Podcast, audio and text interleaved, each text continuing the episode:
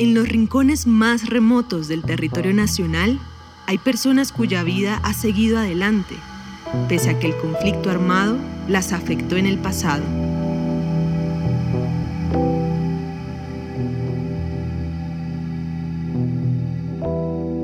Mayerly Aragón recuerda claramente el día en que llegaron los paramilitares a su casa, en la zona rural de Fonseca, Guajira. Ya era como adolescente, ya tenía 12, 13 años.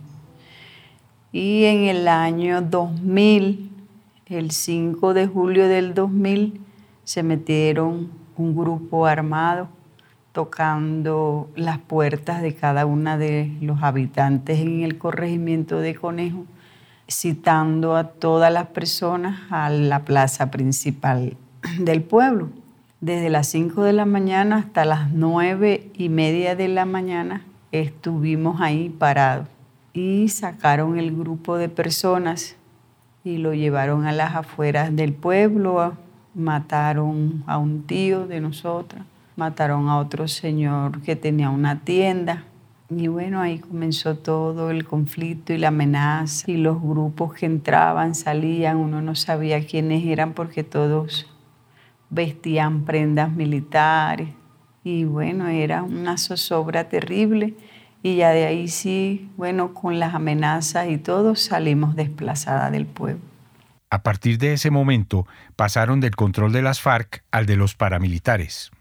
Era el corredor de, de la guerrilla, eso no se puede negar ante Colombia y ante el mundo, que era una cordillera donde ellos traficaban vivían en esa cordillera. La Coalición Internacional de Sitios de Conciencia y Javeriana Estéreo Bogotá presentan la serie radial 50 vidas. El capítulo de hoy, pudimos retomar nuestras tierras.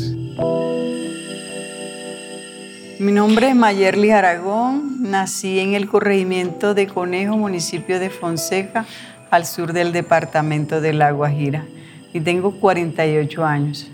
Somos 10 hermanos de parte de mamá y papá. Pero mi papá tuvo otras mujeres y tuvo 19 hijos más.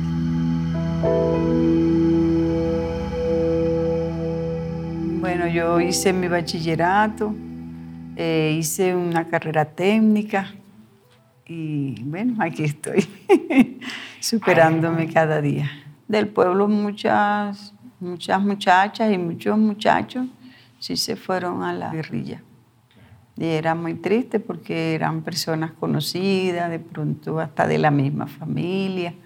Y cuando nos dábamos cuenta, pues no, que fulano se fue para la guerrilla. Y eran unos niños, o sea, enteramente 14, 15 años. Mayerly Aragón y su familia estuvieron huyendo de la violencia durante 11 años. Sí, porque es que uno está en la, en la finca y uno a veces, o sea, por de pronto ser amable, llegan y deme dos gallinas. Y uno tenía que dárselas porque uno no sabía si era el ejército, si eran ellos, si eran otros por lo menos había veces que obligaban a las personas a que bajaran al pueblo, a hacerles mandados, y entonces si no lo, amenazaban y, mataban. Algunas hermanas se fueron para Venezuela, otras nos fuimos para Valledupar, nos llevamos a mi mami para Valledupar. Sí, hubo momentos difíciles que solamente desayunábamos, almorzábamos y cenábamos con mango en la ciudad de Valledupar. Dormimos en el suelo, o sea, fueron muchas cosas, pero que nunca nos debíamos por, por los buenos caminos y los buenos principios que mamá nos dio.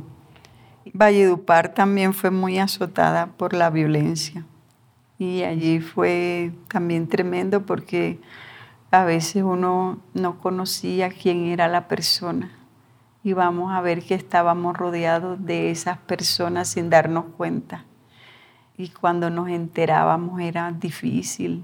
¿Por qué nos persiguen esas personas? O sea, ¿por qué estamos rodeados acá tan lejos de, de las mismas personas? Porque eran las mismas personas, porque ellos tenían su corredor en todo el Cesar, La Guajira, Magdalena.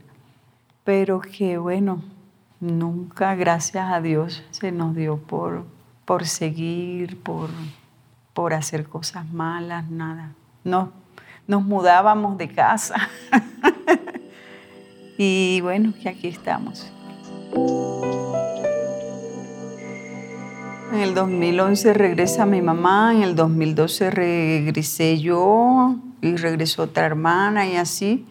Fuimos llegando todos los 10 hermanos al territorio y hoy en día pues gracias al proceso de paz que nos ha ayudado mucho porque pudimos retomar nuestras tierras y, estamos allá en la finca trabajando, sembrando café, sembrando naranja, maracuyá y todos los cultivos que podemos sembrar para el sustento de, de nuestra familia. De regreso en Fonseca, Mayerly Aragón fue una de las impulsoras de Asmuperijá, Asociación de Mujeres Productoras de la Serranía del Perijá, cuyo principal producto es el café molido. Fuimos tocando la puerta por familia de mujeres.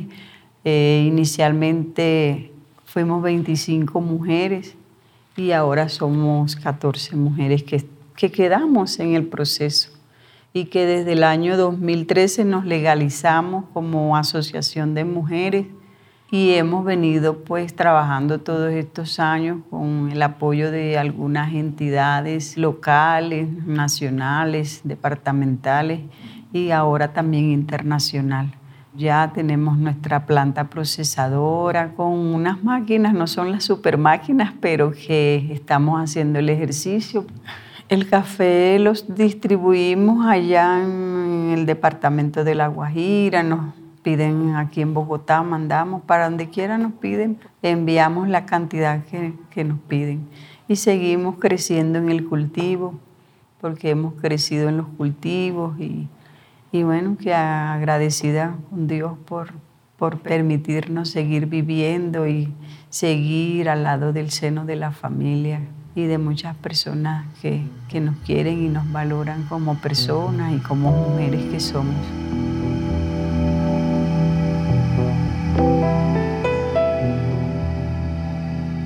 «50 Vidas es una serie radial de la Coalición Internacional de Sitios de Conciencia y Javeriana Estéreo. Libreto y dirección, José Vicente Arismendi. Grabación de campo, ingeniero Camilo Manchego.